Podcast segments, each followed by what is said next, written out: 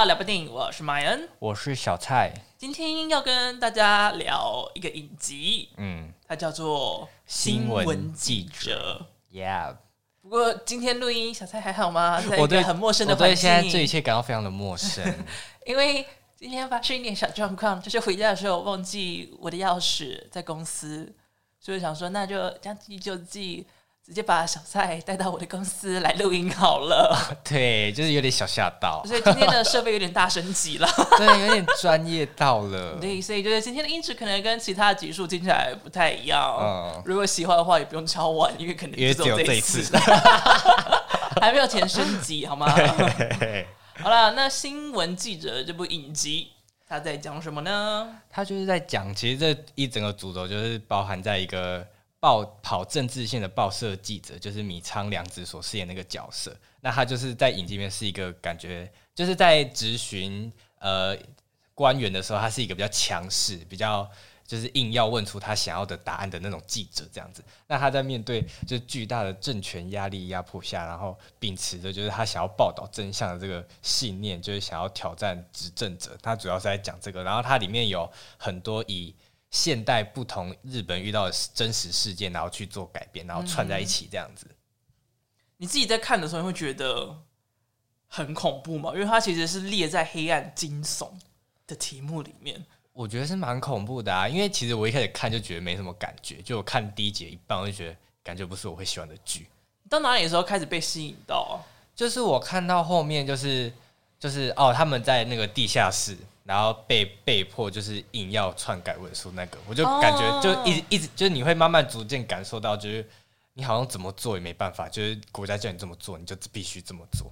但假如是你的话，你会愿意这么做吗？我，我必须啊！如果我在那么那么强大的压力下，我觉得我一定会照着做。你不会觉得可能就离职之类的吗？可以离职，我当然会离职啊！但他但那个主角情况当下，感觉好像也离不了职欸。我觉得他，因为可能是因为在日本的关系，其实日本离职要再找新的工作是比较困难的，因为日本的公司相对来讲比较重视忠诚性在。在台湾，可能你换过几家公司，大家会看你的资历，跟你去过公司的状况如何。但是在日本的话，如果你其实长期比较常在切换公司的话，会比较被人家想说，哎、欸，你是不是有什么样的问题跟状况？或者可能我雇佣你会不会又没多久你又要走了？而且还有另外一个原因，是因为他在的是就是国家的机关单位里面，所以他等于是公务员，所以又不属于一般职员的状况，那个状态又会跟其他的更不一样，更难迁移职位。对，所以大部分，如果你是公务员的话，你要转职业、转职位的话，通常都会是。还是在公务员的领域里面，感觉蛮难的。而且政府通常把你调到哪里，就是要做什么样的事情，在，就是一个比较没有办法离开、抽不了身。而且你不觉得里面很恐怖？就是每个人他都威胁说：“哦，你要好好照顾你的家人啊。”对，感觉他们都在骗人，感觉够可能我不知道他们意思，他们就会对我这样怎么样这样子。而且里面其实就真的有给他的家庭压力，其实都还蛮大的。嗯，譬如。影集好像比较好，还好，但是电影其实很多，哦、非常多。我觉得可以等下讲到电影版的时候再来慢慢讲。在这个影集里面，我很喜欢的地方就是它的音乐、音效使用、嗯、以及它的运镜。嗯，意味深长。因为它的音乐不是一直噔噔噔噔噔噔噔噔噔那个声音在吗？就是有点像是在印刷。的机器的运作声音，然后有点像时间就是在迅速跑的声音啊，对。然后有时候那个音乐出来的时候，他们就可能还在赶稿啊，然后在准备资料，然后那个镜头就旋转，这样围绕着，可能是米仓啊，是叫米仓吗？你说对，他叫米仓，他叫米仓。米仓啊，或者是其他的角色，就看他们那边调查啊、转换，然后就是有那种时间的紧迫性跟压力性在。嗯。然后除此之外呢，其实它有很多很多的镜头。都是透过正上方的顶视视角，或者是从远方，有点像是偷偷在观看他，在观察他的那种感感觉，uh huh. 就仿佛有人就是在偷偷跟踪他，在看他在在做什么事情。Uh huh. 其中有一幕我特别爱，就是那个男主角，他因为，哎、欸，是男主角还是自杀哪一位啊？应该是自杀那一位哦。嗯，自杀那位不算男主角。好，就是自后来自杀的那一位，他就是对于自己做的事情其实觉得很内疚。对，然后他就在 Seven 在想说要不要把这些资料传真给女记者的时候，他就那时候声音还很。背景的音乐还是噔噔噔噔噔噔噔噔，就是那种很急凑、很紧张的音乐。嗯，然后突然他要碰到那台机器的同时，他突然惊吓到，然后看着 Seven 夜晚那个玻璃，因为它不是夜晚的玻璃，就会像现在外面的玻璃这样，就会有点像是镜子的感觉。对，你会映照出自己身影出来。嗯，他就突然看到，然后音乐也刹然停止，就全场突然安静。他就说：“是不是有人在看他？在看他？”然后。因为全场突然安静下来，然后他也有点倒抽一口气的感觉，然后就，然后全场就只剩观众自己的呼吸声，就想说：天哪，这一刻的宁静也太可怕了一点。嗯、就那一刻宁静真的有吓到我，然后想说，是不是真的周围正在有人在偷偷观察着他？对，那边真的蛮害怕的。你刚你刚你刚刚讲所有，我都还在回忆，因为我记得这部剧应该是我前半个月前看的。有那么早？你不是也是在新年期间看掉的？对，我过年前看的，啊，但现在已经开工了。我现在有点记忆有点模糊，这样。你大学生开什么工？没有，我要上我要上补习班要打工啊。哦，对哦，补习班补习班也开始了。对，大学哦，那上补习班的学生应该也是那个怨声载道吧？That's right。所以然后这个以外打工是特别艰难，是不是？是也没有到很艰难，因为我本来过年就没有太。太放心这样子，所以我也没有要收太多心。你过年不放心个什么屁？就因为我本来就在放寒假啦，然后又不是每天要打工，所以我本来就不会觉得哦要去打工好累这样子。哦，就原本就是那个氛围就是差不多的感觉。对对，羡、嗯、慕。那要开工就觉得哦好累、哦，而且等下接在这边，然后等下继续上班这样子。没有，上班就留给明天，所以我还有很多事情要做。因为最近。我是直接闲聊开来了，对啊，没问题啊，有什么问题？就是因为最近就是你知道有很多作品要上，然后今天晚上还有个重要的事情，就是奥斯卡的入围要公布。哦、oh,，really？对，大概九点，好像九点十八分还是几分的时候，就是大概是现在录音时间再晚一个两个小时就要公布的事情。哦、oh.，就是因为我在我们公司，就是除了制作 podcast 以外，就是电影相关的专题，通常也是我这边进行。哦、uh -huh. 然后就是现在在车上。希望可以做出专题来，嗯，然后奥斯卡也有专题正在进行，然后同时也还有那个香港革命，嗯，时代革命，时代革命，我还嗯嘞，我还嗯，时代革命也会有相关的报道跟内容出来，嗯，所以其实最近关于电影的题目很多，非常的多，所以等下奥斯卡出来，你就要开始这样去去去开始赶稿，哦，我已经就是有列出来，就是一个专题方向。然后就是有一些单篇单篇的题目，就是还是会在找人，或者是自己会写。但是会因为入围的影片就是在做调整啦，所以就是最近就除了 Podcast 以外，就是专题的文章啊，要负责的编辑项目就还蛮多的，小忙小忙这样。对啊，然后今天就到处狂跑。然后忘记带钥匙，对，所以我们今天才在录音，好烦哦。刚刚我们在他家，因为因为因为他他家是有差不多两三道门，就是要用 B 卡这样子。然后之后前面我们就走了一个家人，因为他以为他可能把钥匙插在门上，对，所以我们还是先上去再说。对，我们想要先上去，然后前面那个家人就看我们好像觉得我们好像是怪人一样。然后之后我们就因为我们也又要 B 卡才能搭电梯。所以想说算了，我们走。我们走楼梯，然后那个弟弟在那说：“哇，他们走楼梯耶，他们好厉害哦！”我就想说：“不是，是他忘记带钥匙。”是厉害，是丢脸，不要看我。纯粹忘记带钥匙，不是因为爬楼梯，不然我会，我会就是直接进电梯，然后请妈妈在五楼帮我按这样子，他就不用下来。好哀伤哦，而且现在还超饿的。其实今天就只有吃那个刚才那个。高丽菜的红豆饼，对，没事啦。好饿哦，还是我们就坐到这边，差不多可以结束。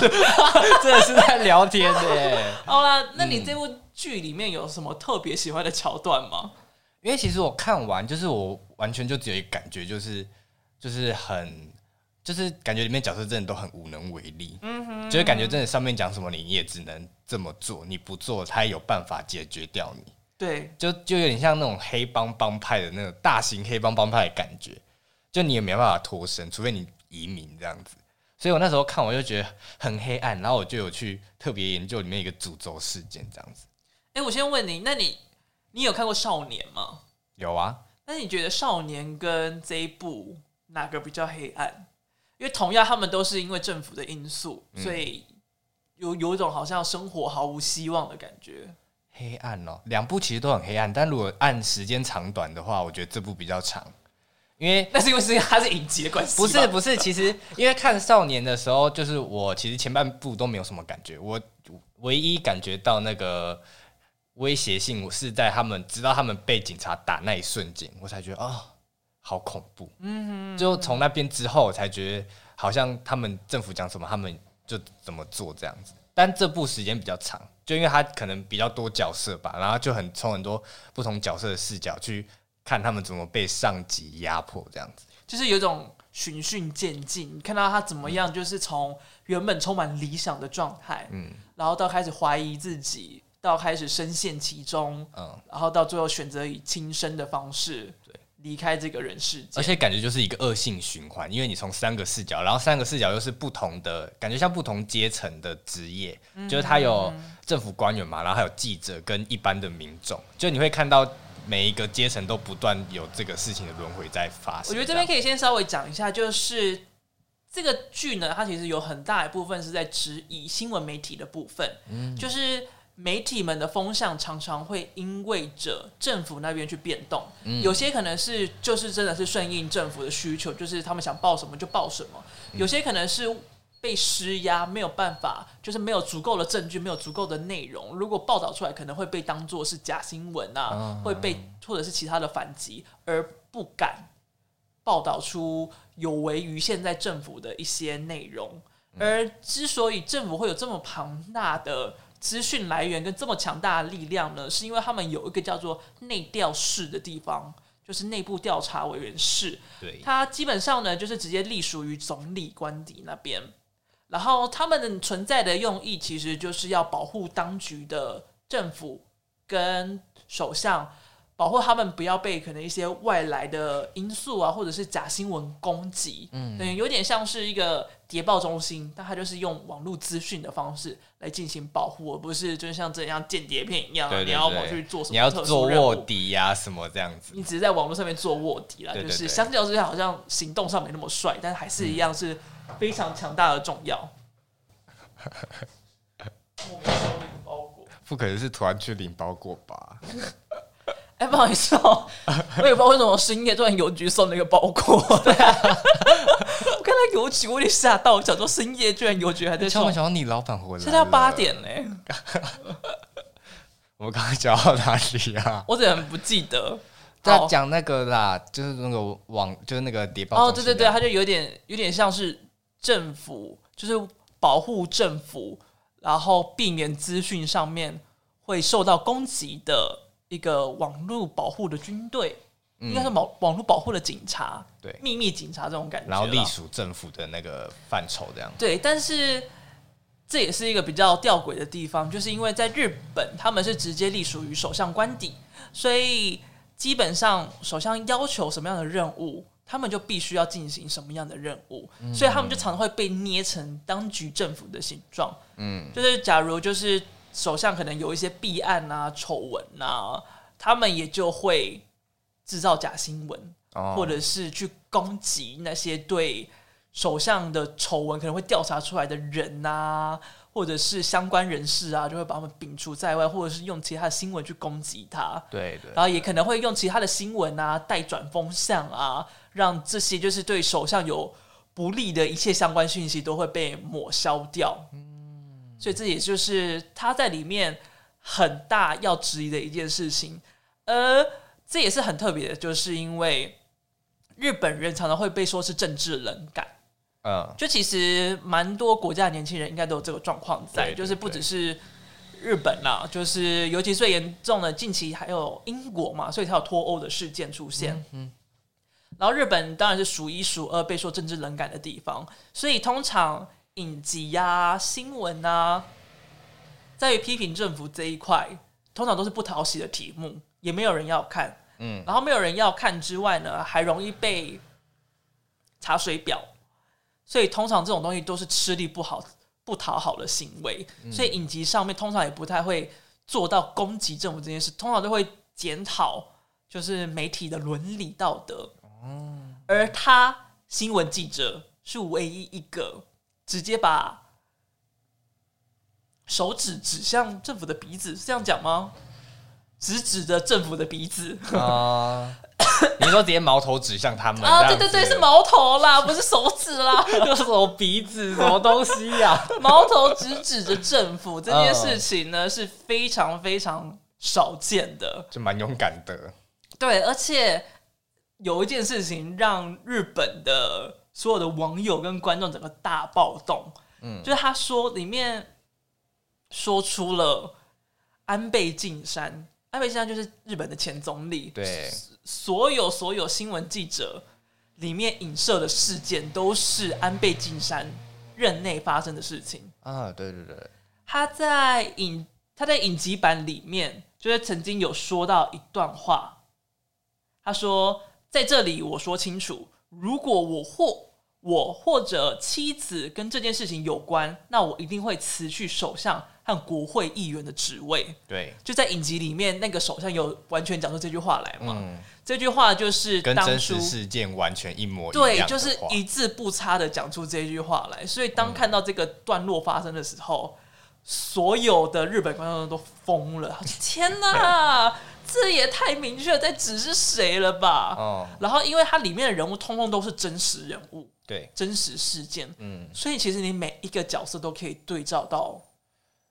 现实生活中的其中一个人，对，因为那时候我在查那个，就是里面那个荣兴学园的事件的时候，就你会看到完全，就我我我自己有看到，就是那个财务省的那个省长在被质询那个画面，嗯、就是完全跟新闻画面完全一模模一样一样，我觉得太惊吓了。而且你看到那个新闻画面，应该就是这个望月一硕子。他采访他在质询的片段吧？对，就是他就出来说，就是有人问问题，他就出来讲，用麦克风讲这样子。而且我觉得就是也蛮还原的，就是在你看影集的话，其实会看到，就是他常常会提一些很犀利，然后很针对性的问题，然后都会提的很长。嗯嗯。然后在里面他也都会被说，哎、欸，你要剪短一点啊，或者是这个没有什么相关啊。对对对。来被回绝掉，在真实世界就是完完全全一模一样，就是长这个样子，嗯，所以才会让大家觉得惊爆的要死。哦，所以他们风向是觉得这这部影集太勇敢或者什么的吗？对，就是从来没有日剧敢这么大胆的干这种事情。嗯、对。但我记得他们是不是我不知道是影集还是电影，就是他们在宣传的时候，就是有被政府就是一直被阻挠啊。电影的时候，嗯，就是因为那个时候，但是其实也是因为电影那个时候也很明确，他就在攻击安倍晋三。嗯，但是那个时候安倍晋三还在任期内，嗯，嗯，但是现在安倍晋三已经是前前总统、前前首相，对对对，前总理，所以就是。相对来讲，就比较不用那么担心，啊，就比较没差。而且它是 Netflix，就等于是国际出资的，对对对，国际合资，嗯，所以他们的受众又不只是在日本，对，而是全世界。所以等于就是这一次是把日本的丑闻直接公开在所有全球全球的目光之下，所以真的是一件非常惊人的事情。应该只有 Netflix 敢这样子做。对，所以你可以，假如你去查新闻记者的话。应该会查到很多标题，就是只有 Netflix 敢。对啊，既然都聊到这边了，那小蔡不要跟我们分享一下森友学院的事件呢？好啊，就是因为那时候我看完这整个过程，因为它有点像是把这个事件当成主轴起一个起因呐、啊，然后我就觉得有点惊吓到，所以我就有特别去查这个到底是在。这个真实事件到底长什么样貌？这样子，嗯哼嗯哼，对。然后在新闻记者里面，他是叫荣兴学员，但他现实的名字叫森友学员，这样子。嗯。然后他的森友学员在日本是一个右翼教育的学校法人团体。然后右翼教育我查，就是他有点像是在在日本，他们有点像是在传传授小孩主义。对，就是像什么为国捐躯啊，或者他们就不会去教说什么啊，他们有南京大屠杀这件事情，就比较想要。着重在呃为要为国家好这样子，他们那个时候被调查出来，其实蛮可怕的，就是他他是旗下的一个幼稚园在传授这种极右派的思想，嗯，就是跟他说，哦、啊，就每天就要唱军歌，嗯嗯，然后呢，要懂得为天皇捐躯。对，我看到有吓到，我想说，天哪，这是什么时代？嗯、而且那就有点像是法西斯政权，就是像有点像纳粹主义的那种感觉在，对对对对对对，让人觉得非常的惊恐。对，然后这件事的起因就是因为就是在二零一六的秋天那一阵子，就有民众跟。朝日新闻社爆料说，就是好像有人买了大阪的一块国有土地，但是因为照理来说买国有土地应该要有很透明的购买流程啊之类，但是完全就是没有人知道这件事情。其实通常因为国有土地嘛，所以那些资料都要是公开的，嗯、就是说哎、欸，公开招标啊，嗯、然后价格是多少啊。然后会有哪些人？哪些人一起竞争？谁买下来了？会做什么样的用途？嗯，对，觉得有点就是公招啊，就是公开招标的意思。对对对。但这件事情民众所有人都不知道，所以就是在二零一七年，就是朝日新闻社就去调查这件事情，然后最后爆料说，就是森友学员用一亿三千四百万的日元，然后买了这这个大阪的国有土地这样子，然后就有人说，就是在周边哦，就你买同样大小土地，你才有多少钱？我记得好像十倍还一百倍，对，要十四亿，十四亿三两千三百万日元，等于是他用不到十分之一就买到这个折哎，这是跳楼大拍卖，大拍卖哎，真的是拍完就什么意思？哪里真的有人跳楼？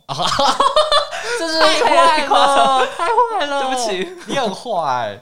对，反正这件事情。就是爆发之后，就在野党，就是他们的民进党，然后就在国会质询安倍晋三呐。哎，这里的民进党指的是日本民进党，日本的民进党不是台湾。对，你直接讲日本民进党好了。好，日本民进党。只讲民进党，大家想说，哎，所以蔡英文怎么了？哦，没有没有，在我现在在讲日本，反正就是日本的民进党，在他们在国会就质询首相安倍晋三啊，然后财务省，就是财务省有点像台湾的财务部。那种感觉，然后财务部的官员啊，还有森友学院的理事长等等等等。那会采访安倍晋三，会质疑安倍晋三，是因为他的夫人就是安倍昭惠是森友学院的名誉校长，嗯，就是有点像校监，就有点像企业的董事长那种感觉，就荣誉董事那种感觉。对对对对。然后，所以就有人质疑说，是不是他们就是首相跟首相夫人，就是会不会有涉案？嗯，涉案。这样子，对，那当时候安倍晋三就是在国会讲，就是刚刚麦安讲的话，就是他说，如果我和我的太太跟这件事情有关系的话，我就会辞去总理大臣跟国会议员的职务，这样子。所以他这个言论一出，就整个大暴动，就是这个弊案也就讨论度越来越大，越来越大，越来越大。而且我觉得，其实，在影集里面这一段也很有趣，嗯、就是因为他这一段讲的太过笃定，一般而言，总理不会对于这种事讲的这么的笃定，嗯。因为通常就是你讲这么笃定，大家都会觉得，哎，那可能真的有问题，嗯，有鬼这样子，有鬼才会讲话讲成这个样子，而且很明显，嗯、那段讲话的语调跟内容方式是跟前面内容是完全不一样，所以他是脱稿演出的、嗯、哦。所以那个时候就是他一讲出这句话的时候，所有人的警报雷达就狂讲说，这绝对有鬼。对，然后也就是因此，所以他们。才会需要有伪造文书的存在。对对对，所以接下来就是这个言论一出之后，然后因为首相就是否认他们夫妻两个人有涉案的言论嘛，所以财务省的职员就是里面跳楼，哎，自杀，他是上吊啦，他是上吊，他不是跳楼。哦，在真实世界他是啊，他是跳楼，真实是跳楼。因为影啊，是另外一个学员，好像才是跳楼，哦、就是他是他确实是自杀，没错、嗯。因为影集是上吊自杀这样子，嗯哼，对，对对，反正这个人叫赤木俊夫，然后他就是被他的上级就是要求修改，呃，森友学园土地买卖所有文件里面所有任何有关安倍昭惠就是首相夫人的言论都要修改这样，嗯哼，对。然后赤木俊夫他当下其实是很拒绝，就是他就是说他不想要这样子做，但是就是因为。日本的职场就是有那个层阶层的关系，所以他就一被被这个关系之下，所以他就有点像就就像新闻记者里面的剧情，就是他一边修改，但他又良心过不去，所以他就把没有修改的档案又留着，自己留着这样子。对，所以就事情就一直到这这边，然后最后篡改文书的事情就被媒体曝光，然后赤木俊夫就是因为他愧疚感就是逐渐。加深加深，然后他忧郁症的病情又越来越重，所以他就自己在家自杀身亡这样子。嗯，对。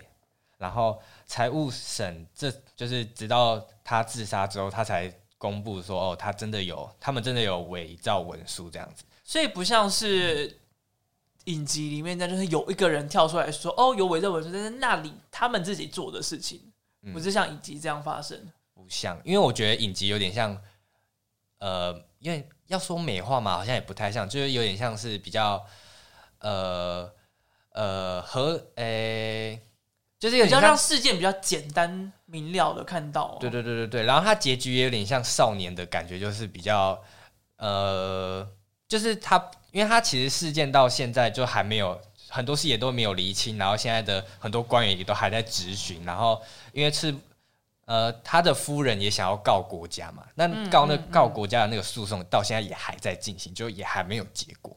而且因为就是因为现在要更换首相了嘛，就是其实这位赤木雅子他也是希望就是因为换首相，就能不能把这件事情重启，再继续更深入的调查跟审理。但其实是被拒绝的哦，所以到底能不能再往下调查出真相？现在看起来是有一点难度了，嗯，就是蛮可怕的一件事情在。啊，我觉得蛮难的哎，对，就是应该不太有机会的，嗯，好沉重，对啊，但是其实你不觉得在看影集的时候，他其实有尽量。不要显得那么沉重，嗯，就是尽量有把它带到光明的面向，就是这个感觉。对对对，因为他到最后结局其实也是好的，就是那个一开始讲的那个在情报局的那个官员也愿意出庭指认，就是负责这个案件的更顺利的进行，这样子，就是有种大家的良心跟勇气都被召回的感觉，终于被发现了。对，就是愿意。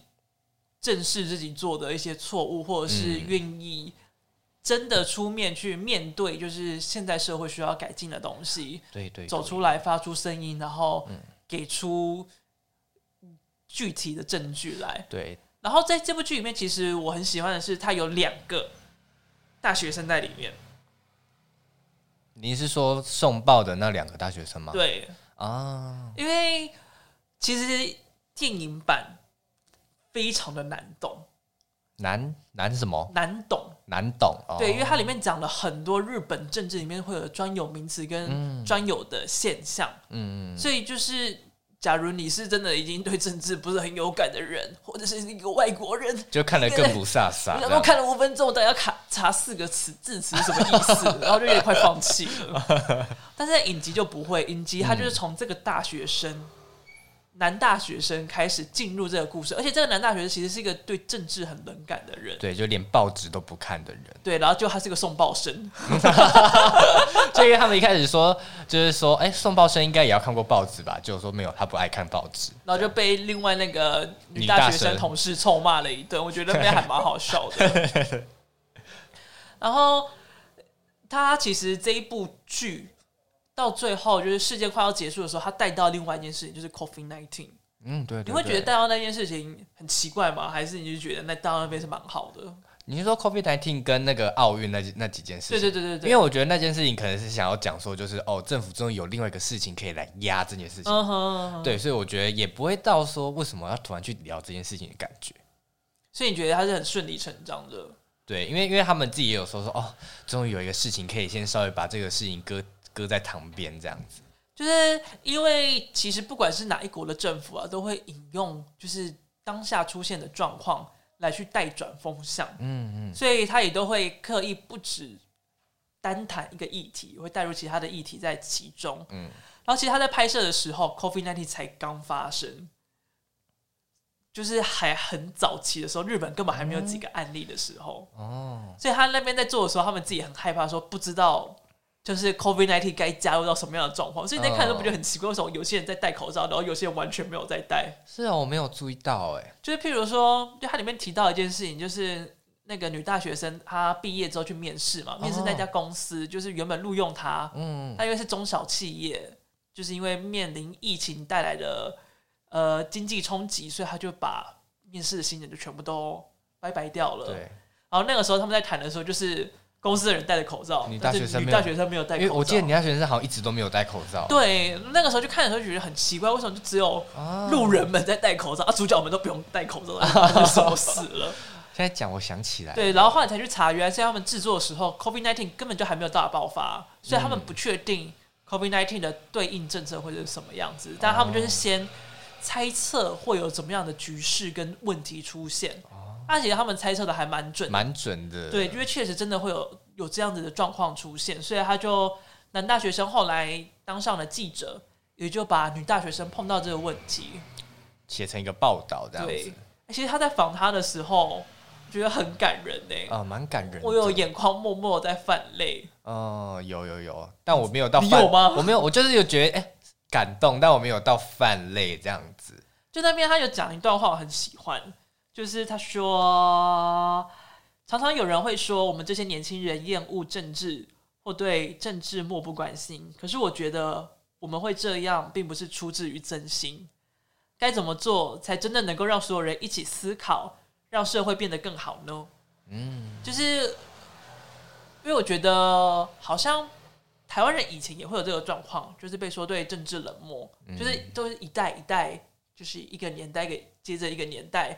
可能会有的状况，嗯，但是我觉得很多时候都是因为可能前几代会说啊，真的就是这个样子啊，就是不管谁掌权啊，都会是很烂的状况，怎么样都不可能好。那既然都这么烂的话，那干脆就不要 care 这件事情，把自己管好就好。哦，就是至少我比较小的时候听到的事情比较多，都会是这个样子。哦，真的哦，对，所以也是，但是我觉得啦，就是。近期我自己碰到的学生们，很多其实对政治的议题都还蛮大的兴趣，或者是蛮会讨论这些事。但我觉得台湾会有这个状况，可能也是因为我们有一个很大的威胁对象，就是中国在旁边的关系。对。那你自己有在关心政治的问题吗？我自己对政治蛮冷感的，应该因为因为其实我们家不像你们你刚刚讲的那样，因为我们家是政治非常明确的人。所以就是有有颜色，对，有颜色很重的颜色。就是我阿公是会那种看政论节目，一直骂，一直骂，说你这个谁谁谁干嘛？就是会一直整天看跟着政论节目一起骂。对对对，然后只要有投票，就会说要投什么，要投什么。但很幸好，就我们两个就是两边的家都是一样的颜色，所以就不会有吵架的问题。Uh 但是就是就是。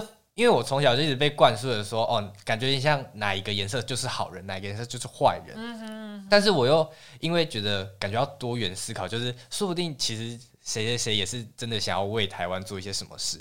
这所以这两个很矛盾，就是我一直觉得，哎，就我一直觉得，到底你你你相信的那些真的都是好的吗？我就不这么觉得。嗯哼。就我觉得一定还有要讨论的点。然后我觉得感受最深是在我人生第一次公投的时候。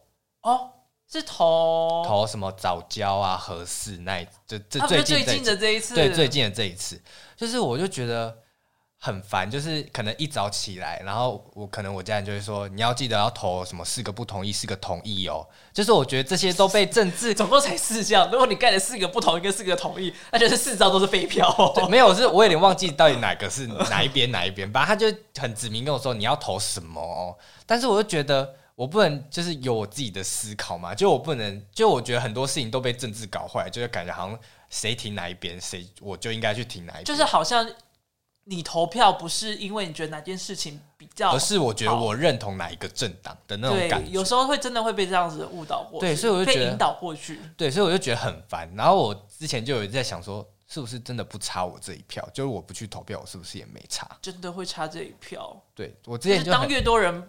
想说不差我这一票的时候，对，英国就是这样脱欧的。嗯、你知道英国脱脱欧的事件吗？我知道脱欧，但我不知道详细答案是。就是很多英国的老人家会觉得英国以前这么强盛，嗯，但是自从加入欧盟之后，好像因为英国是一个老大哥，哦、他要照顾欧洲的其他国家，要照顾小朋友这样子，对，所以就一直被欧洲其他国家拖垮。嗯，所以他们觉得说，就是因为加入欧盟的关系，所以才让。英国慢慢的败坏，就是有点走下坡的感觉。但实际上的状况呢？英国跟欧洲关联紧密，其实是很重要的，因为很多的物资啊，很多的资源是要透过飞机才能够从英国到其他的欧洲国家，因为英国是独立的一个岛嘛，群岛。对对。然后有了欧盟这件事在，也会让英国的贸易更为方便，因为它到欧洲其他国家其实就等于就不用关税。对对。再加上。欧盟里面的英国其实是比较强势的，所以它其实，在欧盟里面的话语权是比较高。嗯，其实是在里面，它是一个很重要的角色之外，也是对他们自己很有利的一个地位。嗯，但是因为就是他们的保守派，也就是吵着说要脱欧这件事情。嗯，然后当时要公投的时候，年轻人就就不 care，想说啊，反正就是老人家在那边瞎讲瞎起哄嘛。嗯，然后没想到公投完发现，哎。真的要脱欧，真的要脱欧了耶！然后所有的年轻人才吓到什么什么要脱欧了，然后发现自己开始买不到鸡蛋啊，买不到菜啊，没有办法加油啊。订 Amazon 原本一个礼拜两天会来的东西，变成两个月之后才会来呀、啊哦，很久哎。因为就是货连货运司机都没有办法到英国，嗯嗯，就是因为法国到英国有个。海海洋的那个海洋隧道嘛，对对对，就是要过国境这件事情变得超级困难。嗯，所以就是因为脱欧的事情，导致英国到现在就是算是颓靡蛮多的。哦，但是这件事情呢，那些真的投了脱欧的老人家一点感觉都没有，因为他们只是投一个咖喱北宋对的那种感觉。但是实际上有感的那一群人呢，就是当初不投。不投票的那些年轻人，oh, 对，所以就是有没有差？你那一票觉得会差蛮多的。Oh. 你看那个跟着月亮走的秃子，也就是因此 当上了高雄的市长。市长哦，可是我那时候觉得蛮那个那个画面蛮感动的，就是因为他跟陈其迈选嘛，对不对？对对，然后他们那时候其实不管。好，我就那时候韩国瑜赢了嘛，然后他们还是有互相鼓励，就会觉得那个画面好温和哦。虽然我不知道那，虽然、啊、这不是应该就是照常你就要干这种事情？可是通常不是说外面就是自己在自己的阵营那边那边那边喊说说哦，动算终于赢了这样子。没有啊，对自己的阵营当然喊终于赢了，但是对对方还是说啊。哦好战友，好战友，就是因为还是要显露那种大气的氛围。因为那时候我就有看到他们两个有在互动嘛，所以我就觉得啊，好像蛮温馨的。但后面感觉有点有点走中的这样子。你没看到，就是他后来在高雄干的一些状况之类的，就是你可以想象，就是偏微妙，偏微妙。但是我也想问，就是因为你刚才讲到公投的事情嘛，那你自己？有去理解那四项公投的内容吗？我有尝试的去理解，但是不是太复杂？我唯一比较难，我唯一比较去着重去知道那些事情在讲什么，应该就是核四。那何适在讲什么？就是很多人不是因为那时候我就看我，我光看我心动 IG，因为其实我的同文也不是说同文层，我的年龄层很多人都可以投票了。嗯，对对，所以我就看 IG，但我发现就是。决觉得要盖合适跟决定不盖合适的人，其实人数差不多。其实不是用盖合适，是重哦重启合适，就因为它已经盖好了嘛，只是它时间有点过点久了。嗯哼，对。但是有人就是我我自己观察我这个年龄层，有人是说台湾已经快没电了，为什么不把核四重启这样子？因为其实重启核四还是一样要经过很多安检这样子。而且因为其实从哎核四它被停止废除。最大原因是因为它其实之前发生过大停电的状况，嗯、也就是二兆里面讲的那个事件。可以不要提这个吗？就是就是稍微 带到其他。哎，它是不是还在地震带上面？对，就是它其实是一个比较危险的地方。然后它其实之前发生过很严重的四十八小时大停电，嗯，是会导致里面的器具出现一些很不安全的状况，是要全面对，需要全面做更新更改的。嗯嗯嗯、所以其实假如说真的要重启的话。它其实要付出的金额、代价跟时间，其实非常大量的，所以才会很多人说，核四不管缺不缺电，都不是一个该重启的对象。嗯，对，所以就是那两个声量，就是一直有在我心中这样子盘旋。嗯哼嗯哼，这样子，因为两边其实都蛮有理的啦。对对对，就我觉得好像都有都有理由可以重启，但也有理由不应该重启。所以我最后还是投了不同意。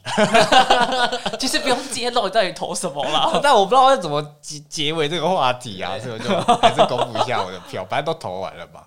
哎、欸，但是这次做这个题目啊，我有件事情很感动，嗯，就是你居然自己去把森友学院的事情，居然查了这么多东西出来，哎，因为我真的太惊吓了，就是我因为我那时候就是被里面的那个。政治啊，还有那些黑暗面，我就觉得太恐怖了。然后我就觉得我一定要好好研究一下这件事情，这样。这也是因为觉得这件事情太精彩，还是你没有办法想象真实世界上居然会发生这种事？对对对，我很想知道真实世界到底原貌长什么样子，因为我觉得影集那个那个样子就够黑暗的，我觉得真实世界一定有更黑暗，所以我就想要再去找。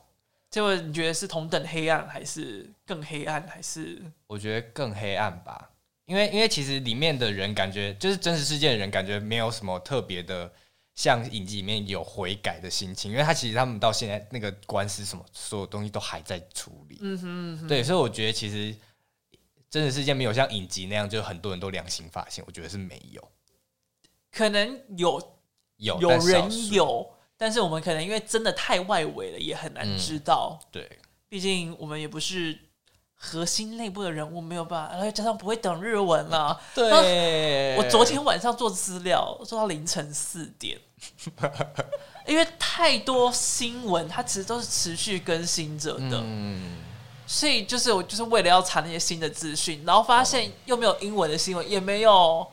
中文的新闻，我就只好把日文的新闻丢到 Google 翻译上面去找，然后 Google 整篇又看不懂，就找一句一句慢慢翻，一个一个字词慢慢弄，好疯哦！你很疯哎，因为真的还蛮精彩的。嗯，就这边就要聊回电影版的部分。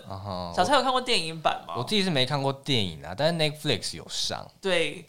呃，但是如果你想看电影的话，由衷的建议你可以先看完影集再去看电影，嗯、因为就像我刚才讲的，电影其实困难很多，嗯、因为它主要是从那个媒体的一些乱象，以及媒体的讨论，在谈论，在从外层。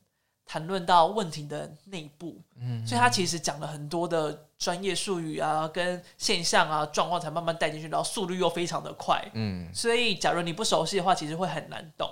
哦，就是我一开始看的时候，觉得最可怕的地方，就是因为太难懂了，而且其实我觉得电影版跟影集版他们的调性非常的不一样，影集版有点想要就是探讨这件事情的核心之外。他还是希望带来希望的，嗯、但是电影把他的批判性就非常的强烈。对，因为像它里面就是因为有，也是因为要揭露跟不揭露有一些攻防的部分。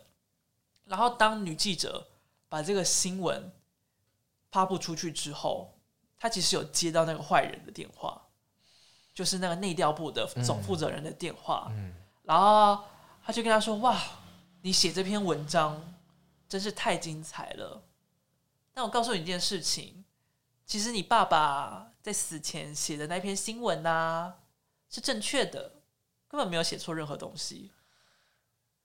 然后这个记者的爸爸，就是原本也是调查出一个社会案件，然后把它爆出来，后来这件事情被证明是假新闻，嗯，就是与事实不符，所以他就内疚上吊自杀。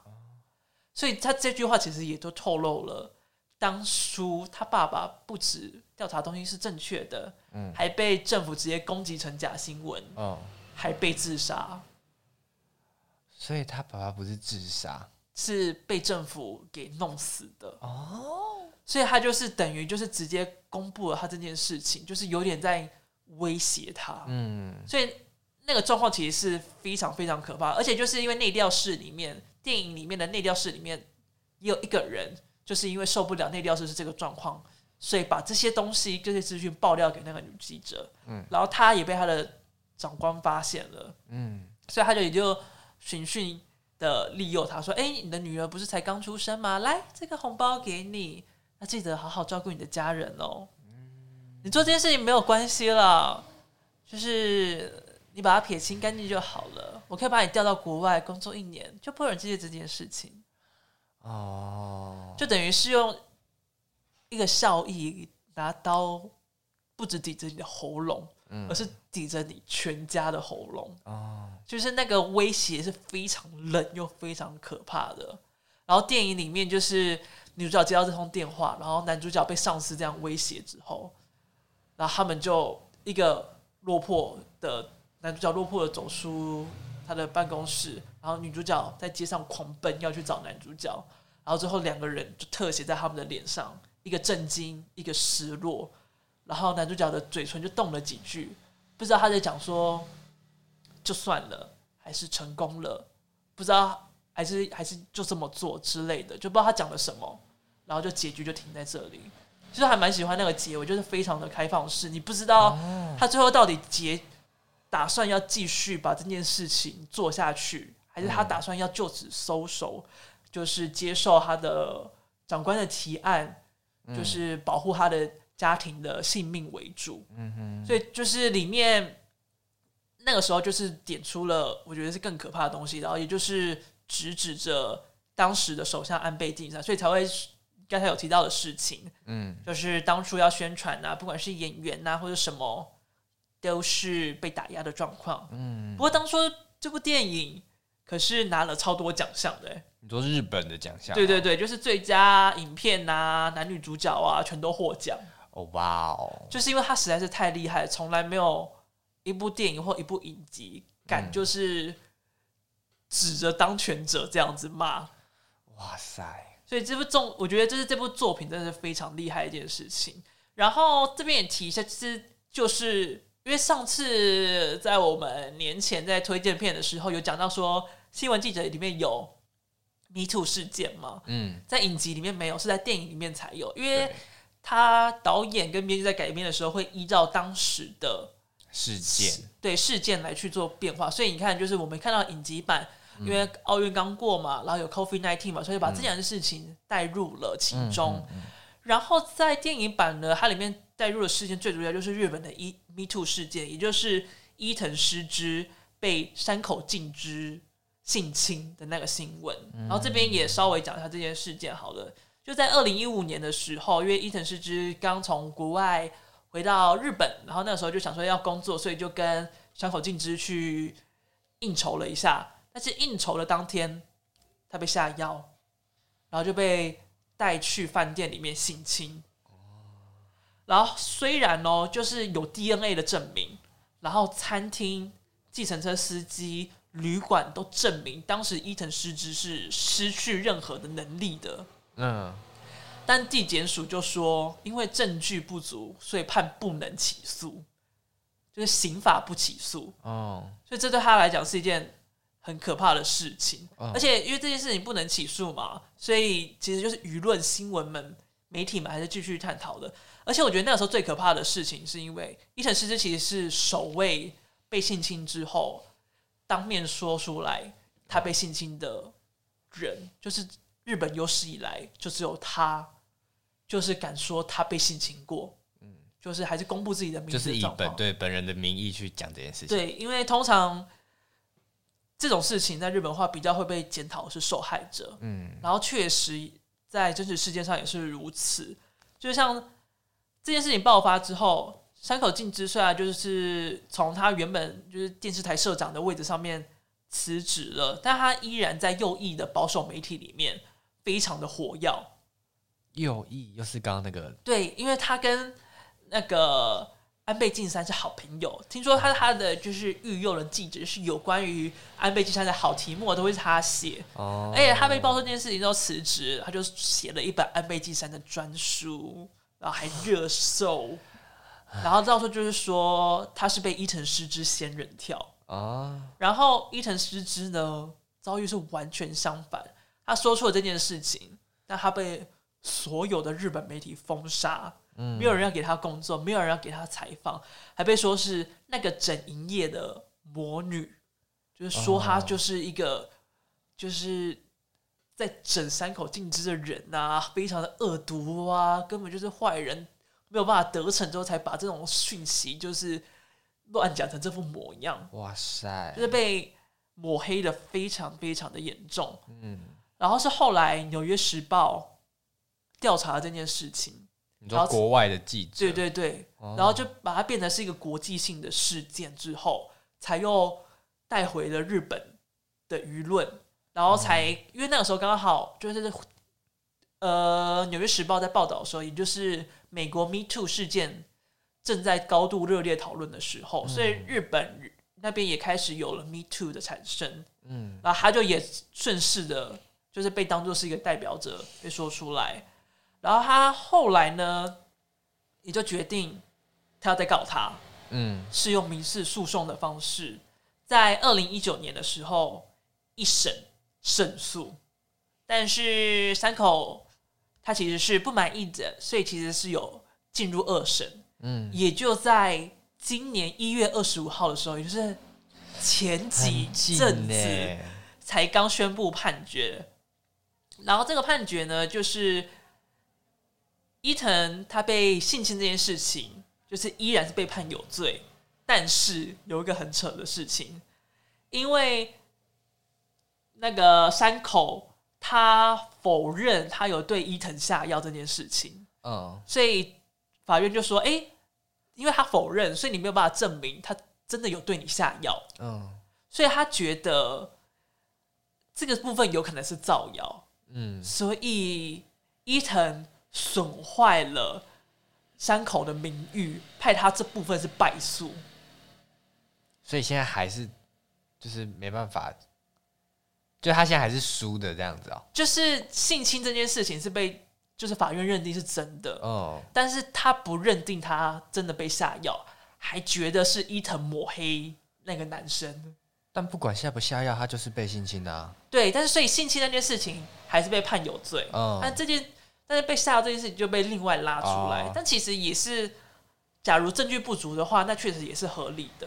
因为我觉得法官那边就是法院那边确实要保保障一件事情，就是假如因为他们他其实没有实质的证据，还是被判有罪的话，哦、那会不会导致后面有？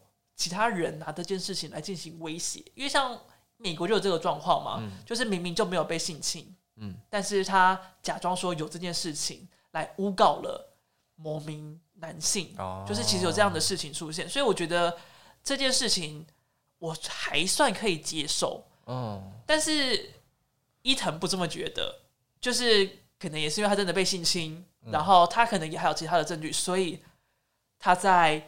二月四号的时候决定再上诉，哦、所以这件事情还是现正进行中的。哦，拖很久了哎。对啊，你看，二零一九年一审，二零二二年才二审，然后接下来继续上诉。二零一五发生的事情。对，所以就是这种事情真的要打非常非常久，而且你看他等于这几年一直以来都是大家风头上的人物，要被大家讨论、抹黑、攻击，而且还要靠国外的。那个这那个媒体才终于有那个机会在那个哎，对啊，你看他要站出来这件事情，需要需要需要遭遇到这么多的更多的事情在，在、哦、我觉得这是一件很恐怖的。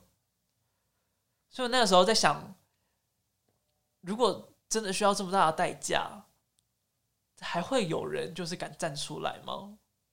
不会，我觉得不会，我觉得很难。但是我觉得这件事情有做到一件很厉害的事。就是以前，就是性侵，在日本它是属于非告诉乃论，就是假如被性侵的那一边没有告的话，那就没有这件事情。对，但现在就变成告诉乃论，就是假如有性侵的事情发生，那就会一定是要刑法判决。嗯嗯，它等于是造成了日本的宪法一百一十三年来第一次修订这个法案，所以它确实撼动了日本的政府，这是一个很大很大的。贡献了，所以要不是《纽约时报》没有报这件事情，这件事情可能就默默的就下去了。对，所以你就也可以从中知道，日本媒体是真的很无力，嗯、但是媒体确实是很有力量的。哦，其实，在台湾也有类似的事情呢、啊。有吗？你有看过《报道者》吗？报道者，一个媒体，完了，没有，就是。那你知道就是最近有报一个乌干达留学生的事件吗？我不知道，我觉得可以注意一下。嗯，就是由台湾在一月十号左右的时候爆出一个事件，嗯，也就是台湾的报道者这个媒体去发现的，是一个中州科大，他们就是从国外带来了很多乌干达留学生，嗯，当初承诺会给他们英文授课啊，会给他们奖学金啊，实习机会。这些全部都没有，反而把他们当成是那个呃，有点像是黑工的方式，把他们丢给了人力的中介，把他们派到台湾的各个地方去当黑工。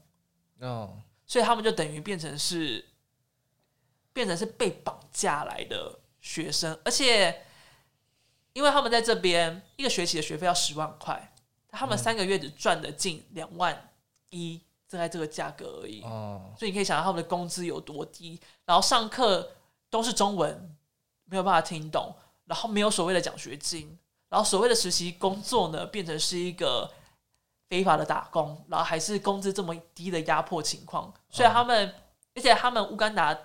其实要来台湾留学不是件容易的事情，嗯，他们必须要准备很大的功课作业，然后还有很大的一笔贷款金额，嗯，他们才有办法来，所以他们就是为了要还债，为了要吃饭，所以不得不深陷在这个陷阱当中，嗯，然后其实被爆料，就是爆料这些事情的乌干达的学生们，其实已经困在这个世界里面两三年的状态了，是非常严重的一件事情，然后在。报道者报道出来的当天，教育部才真实的惩处跟调查了中州科大。所以，假如报道者没有调调查跟报道这件事情，那那些乌干达的学生可能还是中州科大的奴隶。哦，中州科大在台湾吗？对，呃，对啊，没有听过哎，我也没有听过，应该是个很笨的学校吧？感觉就是啊，会这样子。而且就是他的调查其实还蛮完整的，我觉得有兴趣的人可以去看一下。嗯，而且我觉得报道者还有做一件很厉害的事情，就是因为这个题目其实很硬，嗯，所以他要把它画成漫画，是由刘广成来绘制的，非常的漂亮好看。哦，我可以再把它贴给你，可以再看一看。我觉得非常的赞。然后其实他就也有，就是除了就是刘广成的漫画以外，他有访问了乌干达的人。嗯，然后也有访问了，就是教育部的人，然后访问了相关的一些就是知名的学者啊、人士啊，去问就是背后的原因是什么。所以其实那个调查跟资讯的补充量是非常的紧密而完整的。然后也因为这些东西，所以才可以确实的套牢住了中州科大，也可以比较确实的保护住乌干达他们学生的权益，不会。害他们可能被中州科大就是用了一些政治的手段啊，让他们被遣返回乌干达，就带着债务遣返回乌干达，这也是这些学生们最害怕的事情。哦，所以我就是觉得台湾也有像这样的事情在发生，对，就是有可能我们不知道。嗯，啊，也是因为这样的关系，所以我后来去赞助了报道者，因为后来就是在看的时候就想说，哎、欸。在看这个新闻记者影集的时候，就想说，就是除了这些事情以外，那台湾呢？台湾会不会有发生这件事情？我突然想说自己好像没有很关心台湾的新闻，大家都是看国外的比较多，或中国的比较多，嗯、所以后来才想说，好像应该要更注意。然后第一个想到就是报道者报这个题目，然后觉得哎、欸，其实感觉还真的是蛮像的。嗯、那自己可以干什么？好像没有办法干什么。那不如就是真的去支持能够变动这个世界，支持那些真正在努力的媒体们。对，因为台湾其实电视上看得到媒体，一定也是有政治色彩在。而且我觉得有时候就是会真的慢慢变成这个样子，因为媒体其实要赚钱，很大的部分来自于广告。嗯，所以广告的话，那你一定就会跟业主需要有很多的讨论啊，很多的相关。那你有时候可能就是会为了金主，你需要妥协一些事情。嗯，但是报道者他没有任何的广告，他没有任何的广编，他们的金钱来源基本上就都是所有人的赞助的金额。嗯，所以这也是他们最主要的资金来源的手段，所以我才想说，那我就来赞助一下他们。就是一个我看完新闻记者之后做的一个比较大的事情，跟大家分享一下。这漫画感觉也蛮好看的。对，你可以去查。我觉得他不止，他其实帮那个报道者画过蛮多的。嗯，像除了这个以外，还有画过就是香港那边的新闻。呃，因为这这看起来，这看起来像是用铅笔画的草稿，但很精细。对，他的风格非常的美，所以我觉得也是有透过这个漫画，让很多很硬。的题目变得容易入口很多，嗯，也确实就是吸引到就是可能一些设计的学生啊，或者是比较非就是关心这类议题的人，就是更愿意去踏入这个议题一点。嗯，我觉得报道者真的很厉害，对，而且像我这种就是看图不看，喜欢看图不喜欢看字的人，那他写的字你 OK 吗？因为他漫画的那个字真的是蛮蛮草写的，但是写的很美吧？看得懂啦，看得懂。我觉得文字写很美耶，很美很美，美吗？就是很很美的吧，很蛮草的啦，但是看得懂，然后蛮漂亮的这样子。对，所以。哦如果想要关心看看台湾的时事的话，蛮、嗯、推荐可以关注这个报道者的媒体。然后这个乌干达留学生的事件呢，它的专题报道的名称叫做“绑债、黑工、留学陷阱”。嗯，沉重的，对，非常沉重的一个题目。哎呦，好啦，其实今天聊蛮久，但我还想补充一个东西。嗯，今天会不会太硬啊？会吗？你觉得呢？因为你平常比较少在看新闻。会吗？可我觉得聊的蛮好的、啊。哎呦，那我就继续。我觉得其实，其实我还蛮喜欢偶尔就是比较只是新闻比较沉重的、比较重大的议题在。嗯，我今天去看那个时代革命，就是有一段话，就是让我特别难过。嗯，就是它里面有一段是一个高中老师，嗯，他在访问，就是有去到前线的三位学生们。哦、我知道。我知道，你继续讲。然后你真的知道我在讲哪一段吗？你看过了吗？我我好像有在他的那个自自己拍的一个影片看到，就是说，就是就是有一个学生就是有去参加游行嘛，但是他回来，然后然后他他可能觉得他可能回学校他可能会被欺负或怎么样，但其实没有，所有人都去抱着他。哦，不是那一个，不是那个，哦、那个没有在电影电影片段里面。OK，好，他那个片段就是就是可能访问。差不多访问完了之后，然后那个高中老师在讲他自己的感受。嗯、他说他现在不知道自己能够干嘛，但是他会抱着那个内疚感跟心中酸溜溜的感觉，就是持续的活下去。嗯，虽然不知道现在能够做什么，但他会抱着这个感觉一直去思考，他还能够再做什么。哦，然后就是这段他讲完这段之后，就也有其他就是反送中的，就是去革命者，然后受到伤害。然后存活下来的人，然后啊，他就对着新闻媒体说：“就是你们能够帮我们把这件故事说出去，真的非常的感谢。”哦，就是光能够把新闻、把故事，然后让大家知道，让知道，让世界知道这件事情正在发生，可能就有机会造成一股力量，哦，可能就有机会改变。对，然后我就觉得那边真的让我看的时候蛮感动的。而且我觉得这件事本身就是一件很勇敢的事情。对啊，我觉得不管是哪个环节，在做什么样的事情的人，嗯，因为这有点像在跟国家对抗。呃，跟隔壁国家对抗，直接拆开来。我是说，不管是在新闻记者，还是在就是反送中在整件事情上面，那到时候那个香。时代革命，时代革命，我想说你要讲香港革命，也算啦，也算香港革命啦。是啦，就是时代革命上了之后，你要聊吗？我可能先看我看完的感觉，因为我很怕我看完没感觉之外，我还睡高高。资讯量非常的庞大，对，要先跟你说这件事情，资讯量真的非常的庞大。对，刚刚在捷运站那边跟我说要做很多功课，我有点吓到。但是如果有需要，会可以把。功课的项目列给你了哦，好好好，那你不知道知道就是要 follow 哪些事情？我觉得我需要，好好好，到时候再出功课给你。好，最后最后我想要分享一下，其实《新闻记者》这部影集有一些争议在，他也出事了，对，阿伯出事喽，很老的梗了，哪有最近都还在用，好不好？有吗？你有看瓜吉吗？没有哎、欸。就是瓜吉他有那个新资料夹这个 podcast 啊，我知道知道，就是他出事的时候有上架一集，上面就写阿北出事了，然后嘞，然后那一集呢，就是有瓜吉、彩铃，就是他的小助理，嗯，就是除了瓜吉是比较老的外，就是还有三个就是比较年轻的，就是差不多我们那个辈分的年轻人，就是在那边聊天，就都他的职员们，OK，然后结果就是其中的某 A 职员呢，叫做杰克，他不小心。触怒到了瓜吉，Why? 就是呃有点复杂，你可以自己去听，Okay. 我不想说那么明确。然后他这是当场翻脸呢，uh, 他气到离席，真的，真的是出事了，是真的生气，真的出事。然后他就是真的气到，所以离开，就是去旁边冷静休息一下。Uh, 然后啊，他有回来吗？他后来有回来，然后就是因为彩铃就说：“呃，我也不知道现在到底该怎么办，到底该不该录下去呢？因为通常是老板是主要人物嘛。”他说：“呃，那我们因为太复杂了，太乱了，那我就我就不剪哦，就 是完全保留原汁原味哦。哦”然后就说：“哎、欸，杰克，我看那个开工的时候，你应该不会回来吧？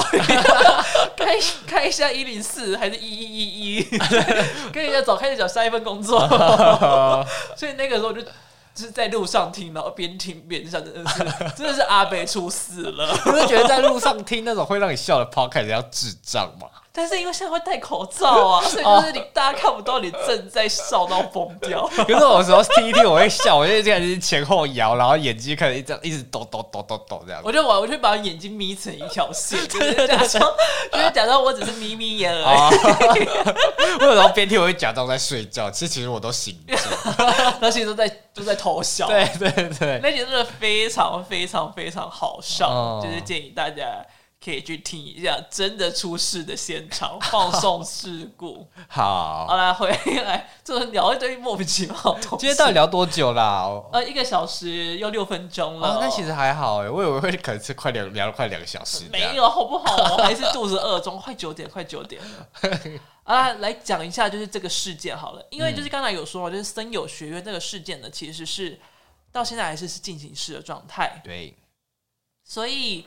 那个自杀者的遗孀，他叫做赤木雅子。当初呢，他就是把遗书交给了自由业的记者，叫做香泽东树来进行公开。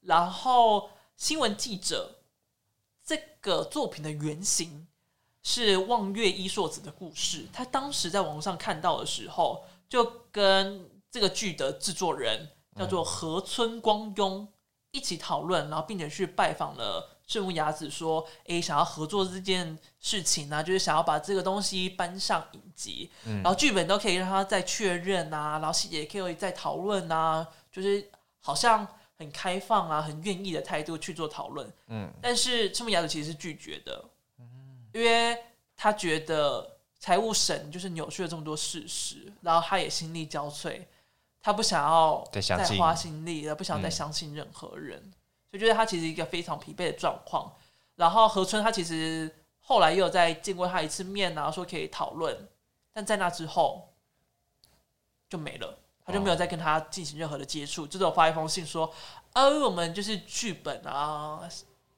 内容啊，都还是会出去制作，但是会是纯属虚虚构的方式制作，嗯，就可能会跟真实世界可能会有点距离，嗯，然后没想到实际做出来。是这么这么这么相近的状况，零距离了。对，零距离，听起来有点太浪漫了。那个时候就事件爆发，就这个事情其实又有被爆料出来，在周刊文春，在二月今年二月三号的时候刊出了，所以又是一个很近期的事情，欸、所以就知道真的花多少时间在调查这件事情，真的是很累。嗯。他就在即将上映的前夕，他才把这个剧集的影像档寄给了这位记者，就是呃报道出这个事件的记者，以及这位遗孀，就是赤木雅子，让他们看，嗯，就是哦已经做好了，而且即将上映，其实你就是没有办法做任何改变，无法回头了。对，就是只是先让他们知道这件事情而已，就告知啦。对，所以其实这是非常非常不尊重的事情，不礼貌，但是。制作人也有道歉，就是说，哦，很抱歉，就是我们的剧集还是拍摄，但是这个道歉明显没有诚意，嗯，就是你都已经你先斩后奏，嗯，就是你都已经做完了之后才说这件事情，而且事前答应人家说就是剧本什么都可以改，但又没有人到，结果完全没有，也没有等人家回应之类的。也不知道是什么原因啊，哦、可能也是因为资金啊、疫情啊，不知道的原因，哦、所以就变成了这个样子。但是赤木雅子他就本人是非常的失望，嗯，他说：“我和我的丈夫的人生都被巨大的组织给毁了，这就是我们的现实。”嗯，而且就是原本该为他发出声音的一个作品，最后也是在。不能说玩弄，就是也是消费他们的意愿，嗯，因为我觉得这其实是一件很讽刺的事情，所以觉得这件事情还在继续进行当中了，也不知道之后会怎么样？他会给他补偿吗？还是会有相应的改变或者是对应？我觉得应该是很难啦。对，但是觉得好像当事人真的是他的故事被曝光之后，他就没有了人权，他就只能作为一个被讨论的对象。对，然后这就让我想到另外一部作品，什么？鱿鱼子的天平。哦，就是他也是鱿鱼子的天平，就是说鱿鱼子他是一个纪录片的导演，但是对对对，当他的作品深陷在事件当中的时候，他会选择往真的正义的方向走，还是往他的对他自己比对他的作品比较好的方向去走？对对对。然后很明显，就是这部剧的制作人就是往了。对他的作品比较好的方向走了，嗯，就是觉得现实还是很残忍的，哦，停留在一个非常哀伤的地方。唉，有没有要讲什么缺要的东西呢？没有，我今天觉觉得这边笼罩着黑暗。呃，我有开灯，不好意思哦，也蛮亮的。然后这里是老板的办公室，所以刚敲门我有吓到，我怕是我们老板回来了。对。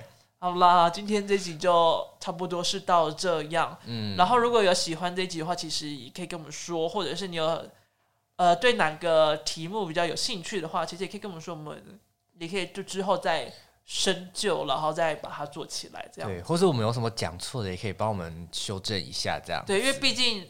资讯量很庞大，对，然后我们都都其实都是从很多不同报纸上零零凑凑这样拼起来，这样。对，然后再加上很多外面还没有报，就是日本媒体还没报，那、嗯、天看到就是很多是二月初的新闻，真的很难。